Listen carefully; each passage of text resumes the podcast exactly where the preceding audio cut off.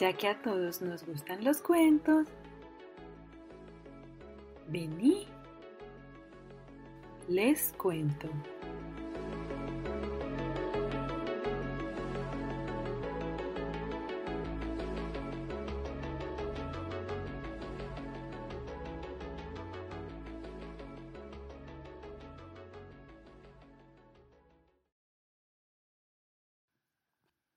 El gigante egoísta de Oscar Wilde. Todas las tardes, al volver del colegio, los niños iban a jugar al jardín del gigante. Era un jardín grande y hermoso, cubierto de un suave y verde césped. Dispersas en la hierba brillaban bellas flores como estrellas, y había doce durazneros que en primavera se llenaban de delicadas flores color rosa y nácar, y en otoño se cargaban de ricos frutos.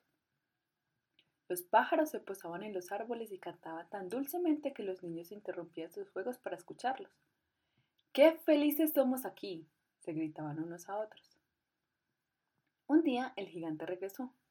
Había ido a visitar a un amigo, el ogro de Cronoares, y se había quedado con él durante siete años. Transcurrido este tiempo, dijo todo lo que tenía que decir, pues su conversación era limitada, y decidió volver a su castillo. Al llegar, vio a los niños jugando en el jardín. ¿Qué hacen aquí? les gritó con una voz muy áspera, y los niños salieron corriendo. Mi jardín es mi jardín, dijo el gigante. Todos deben entenderlo así. Y no permitiré que nadie más que yo juegue en él. De manera que construyó un alto muro alrededor y puso un cartel. Terminantemente prohibida la entrada. Era un gigante muy egoísta. Los pobres niños ya no tenían dónde jugar. Intentaron hacerlo en la carretera, pero ésta está muy polvorienta y llena de duras piedras y no les gustó. Tomaron la costumbre de ambular alrededor del alto muro, una vez terminadas las clases, para hablar del hermoso jardín que había al otro lado. ¡Qué felices éramos allí! se decían unos a otros. Llegó la primavera y todo el país se pobló de florecillas y pajarillos. Solo en el jardín del gigante egoísta seguía siendo invierno. Los pájaros no querían cantar en él porque no habían niños y los árboles se olvidaron de florecer. Una vez, una bella flor asomó su cabeza entre la hierba, pero al ver el cartel sintió tanta lástima por los niños que volvió a dejarse caer sobre la tierra y se durmió. Las únicas que estaban contentas eran la nieve y la escarcha. La primavera se ha olvidado de este jardín, exclamaron, así que nos quedaremos a vivir aquí todo el año. La nieve cubrió el césped con su gran manto blanco y la escarcha pintó de plata todos los árboles. Luego invitaron al viento del norte a quedarse allí con ellas, y él aceptó. Estaban envueltas en pieles y bramaban todo el día por el jardín derribando las chimeneas. Este es un sitio encantador, dijo. Tenemos que pedirle al granizo que venga a visitarnos. Y el granizo todos los días tamborileaba en el techo del castillo durante tres horas, hasta romper casi todas las tejas, y luego corroteaba por el jardín tan rápido como podía. Vestía de gris y su aliento era como el hielo. No entiendo por qué la primavera se ha demorado tanto en llegar, decía el gigante egoísta al asomarse a la ventana y ver su jardín blanco y frío. Espero que el tiempo cambie. Pero la primavera nunca llegó, ni tampoco el verano. El otoño dio frutos dorados a todos los jardines, pero el jardín del gigante no le dio ninguno. Es demasiado egoísta, dijo. De modo que era siempre invierno allí, y el viento del norte, la escarcha, el granizo y la nieve bailaban entre los árboles. Una mañana, el gigante yacía despierto en su cama cuando oyó una música preciosa. Sonaba tan dulce en sus oídos que pensó que debían ser los músicos del rey que pasaban por allí. En realidad era solo un jilguerillo que cantaba frente a su ventana, pero hacía tanto tiempo que no había cantar un pájaro en su jardín que le pareció la música más bella del mundo. Entonces el granizo dejó de bailar sobre su cabeza, el viento del norte dejó de bramar y un delicioso perfume llegó a través de la ventana abierta. Creo que por fin ha llegado la primavera, dijo el gigante, y se bajó de la cama de un salto para ir a asomarse a la ventana. ¿Y qué vio? vio un espectáculo maravilloso. Los niños habían entrado en el jardín por un pequeño boquete abierto en el muro y estaban sentados en las ramas de los árboles. En cada árbol que alcanzaba a ver había un niño, y los árboles estaban tan contentos de que hubieran regresado que se habían cubierto de flores y agitaban sus brazos suavemente sobre las cabezas de los niños. Los pájaros revoloteaban de un lado a otro y gorgojeaban de alegría, y las flores se asomaban entre el césped y reían. Era una escena encantadora. Solo en un rincón seguía siendo invierno. Era el rincón más apartado del jardín, y allí se encontraba un niñito.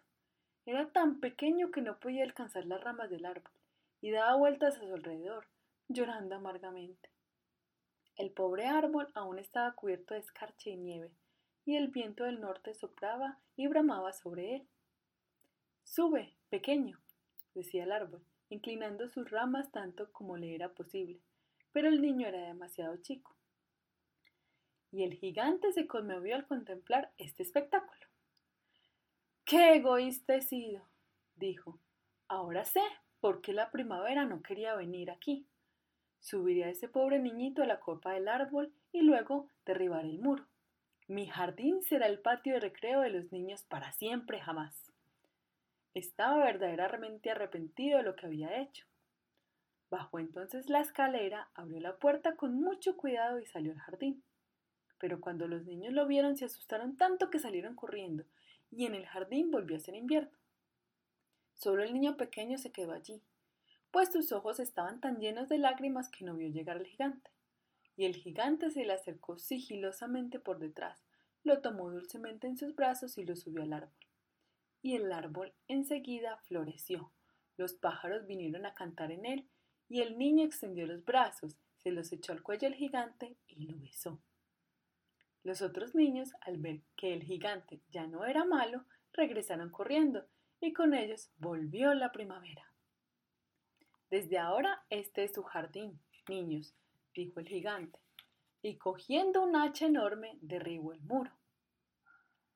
Y al mediodía, cuando los habitantes del pueblo se dirigían al mercado, encontraron al gigante jugando con los niños en el jardín más hermoso que jamás habían visto. Jugaron todo el día y al atardecer fueron a despedirse del gigante. Pero, ¿dónde está su compañerito? les preguntó. El niño que subía al árbol. El gigante lo quería más que a los otros porque le había dado un beso. No sabemos, contestaron los niños. Se ha ido. Dígale que venga mañana sin falta, dijo el gigante.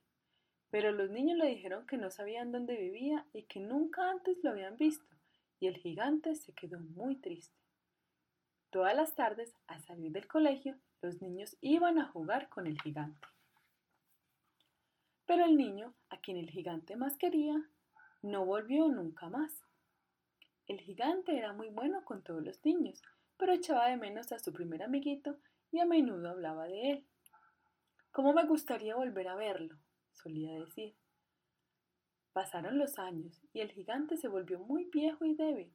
Ya no podía jugar, de manera que se sentaba en una enorme butaca a ver a los niños jugar y admirar su jardín. Tengo muchas flores hermosas, decía, pero los niños son las flores más hermosas de todas. Una mañana de invierno miró por la ventana mientras se vestía. Ya no odiaba el invierno, pues sabía que este no era más que la primavera dormida y el reposo de las flores. De repente se restregó los ojos con asombro y volvió a mirar una y otra vez. Era, sin duda alguna, una visión maravillosa. En el rincón más lejano del jardín había un árbol cubierto de preciosas flores blancas. Sus ramas eran todas doradas y frutos plateados colgaban de ellas. Bajo el árbol estaba el pequeño al que tanto quería. El gigante bajó las escaleras corriendo con gran júbilo y salió al jardín. Lo cruzó deprisa para acercarse al niño. Cuando estuvo junto a él, su cara enrojeció de ira y dijo ¿Quién se ha atrevido a herirte? Pues en las palmas de las manos del niño y en sus piececitos se veían las huellas de dos clavos. ¿Quién se ha atrevido a herirte? dijo el gigante. Dímelo, iré a coger mi gran espada y le mataré. No, respondió el niño. Estas son heridas del amor. ¿Quién eres? le preguntó el gigante. Un extraño temor se dueñó de él y cayó de rodillas ante el pequeño.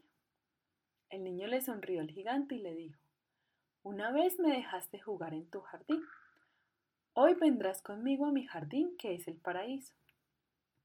Cuando los niños llegaron aquella tarde, encontraron al gigante muerto bajo el árbol, todo cubierto de flores blancas. Fin del cuento. Narración realizada por Lirillo Anabel.